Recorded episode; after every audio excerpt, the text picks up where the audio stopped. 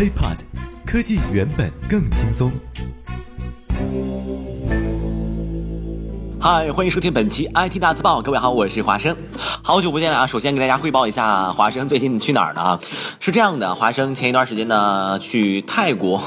旅游了有大概一个星期左右哈。呃，在朋友圈里边呢发了很多的照片。呃，那么凡是添加了我个人微信账号的。朋友们呢都可以看得到我的这个朋友圈，而且在我们的这个 IT 大字报交流群当中呢，一百多号人，呃，基本上都知道我去了哪里。那么大家如果需要添加我个人微信的话，欢迎添加微信 T R U E H A M，我呢也会在呃节目的备注当中写出来，大家可以添加关注。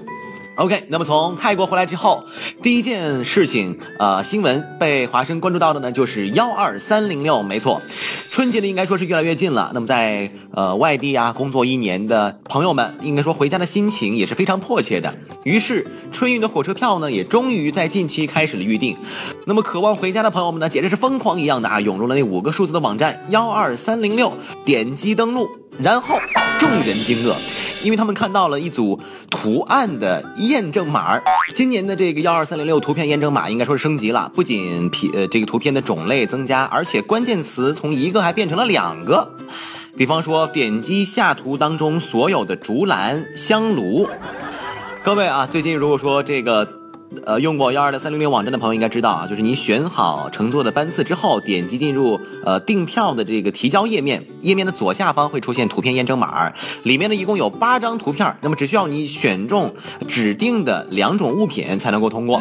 可能有几个朋友呢，身边的朋友都说，哎，很快就购票成功了。但是啊，呃，咱们看一下微博，看一下网络上很多朋友吐槽啊，说幺二三零六的这个图片验证码特别费眼神儿啊，画质呢有的是非常模糊，就像梦里看花一样，一旦选错那就得重新再来刷。大大降低了购票的速度。有一个统计呢，网友表示，如果说你第一次选错了之后，那么抢票的成功率就会降低百分之八十多。嗨，幺二三零六的验证码呢，已经击败了百分之九十九的全国购票者，我已经找不到回家的路了。不得不感叹一句啊，抢过票才知道自己见识少。华生呢不禁赶紧上网上扒了扒，发现啊，幺二三零六的后台呢目前有五百八十一种图片验证码，用户呢将会有机会尝试个十百千万十万三十三万六千九百八十道不同的验证码题目的机会，而一次性输入正确的概率仅有百分之八。而经过我们众多呃网友的广大人肉验证，发现最容易识别的验证码呢前三甲分别。是自行车、人民币、老虎。那么最难识别的前三名呢，则是七星瓢虫、惊筒、喷雾器。抢过票之后啊，才知道自己见识少。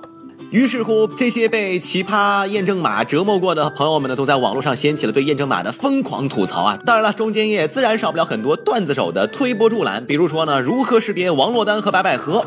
如何识别土中的所有烤鸭，等等等啊。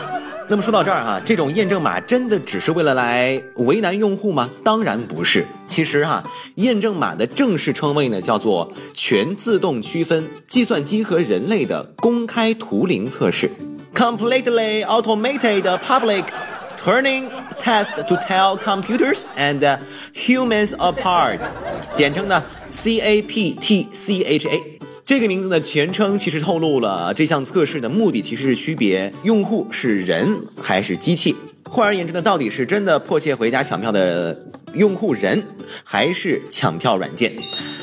由于这项测试主要是呃计算机来考人类，而不是标准图灵测试的人类来反过来考验计算机，所以这项测试呢也被称为反向图灵测试。这个说了不拉不拉这么多，有点专业了啊。总结来讲呢，具体到咱们幺二三零六的图片验证码，主要还是为了打击那些肆虐的抢票软件。所以啊，别说被幺二三零六虐得不轻的我们了啊，那些抢票软件呢更不好受。我们都知道，验证码在最早出现的时候。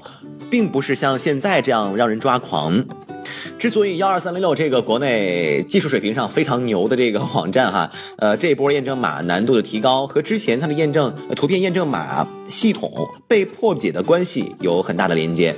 因为验证码最初呢都是呃四个纯数字，不过呢由于这种验证码相对简单，对于计算机程序来讲学习的速度很快，成本呢也不高。而后呢就出现了一些啊带字母的验证码，这个呢确实提高了难度，呃不过同样的也很快被破解。不过以上两种验证码在我们的日常生活当中是非常非常容易常碰到的哈，只是他们都呃怎么讲就是扭曲变形啊怎么怎么样的，很难以直接辨认。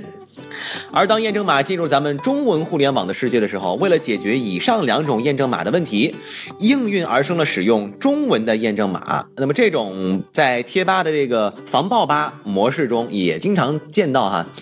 最终呢，发展到现在，验证码的类型也不再止于单纯的字符形式，更多的形式呢开始出现，比方说啊图片。所以说，呃，大家在看到这些验证码的时候呢，还需要动动脑筋，而且呢擦亮眼睛。其实呢，幺二三零六的这个验证码还不算最难的，比如说华生大概扒了吧啊，有这个呃编程验证码。高等数学验证码啊，常识验证码，而且呢还有信息量更大的就是视频验证码。比方说，我给你一段视频啊，要求，你，你要给出视频的一些特定的点儿。同时，为了照顾到一些有视觉障碍的用户，Google 曾经还推出了替代的方法，就是改用啊语音来读出文或者是数字，并且为了防止语音这种辨识的这种分析软件啊，谷歌发送那些声音内容还会有杂音。所以啊，听听这些，大家心里有没有好受一些呢？并且呢，最新的报道，幺二三零六的网站已将咱们最新的这些反馈提交给了技术部门啊，估计呢，呃，未来这个门槛呢会稍稍降低一些。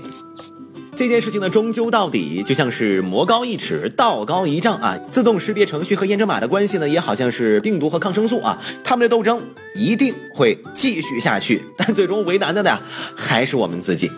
OK，本期 IT 大字报呢就到这里，也欢迎大家关注我们的喜马拉雅账号。想要添加华生个人微信的朋友呢，可以关注 T R U E H A M，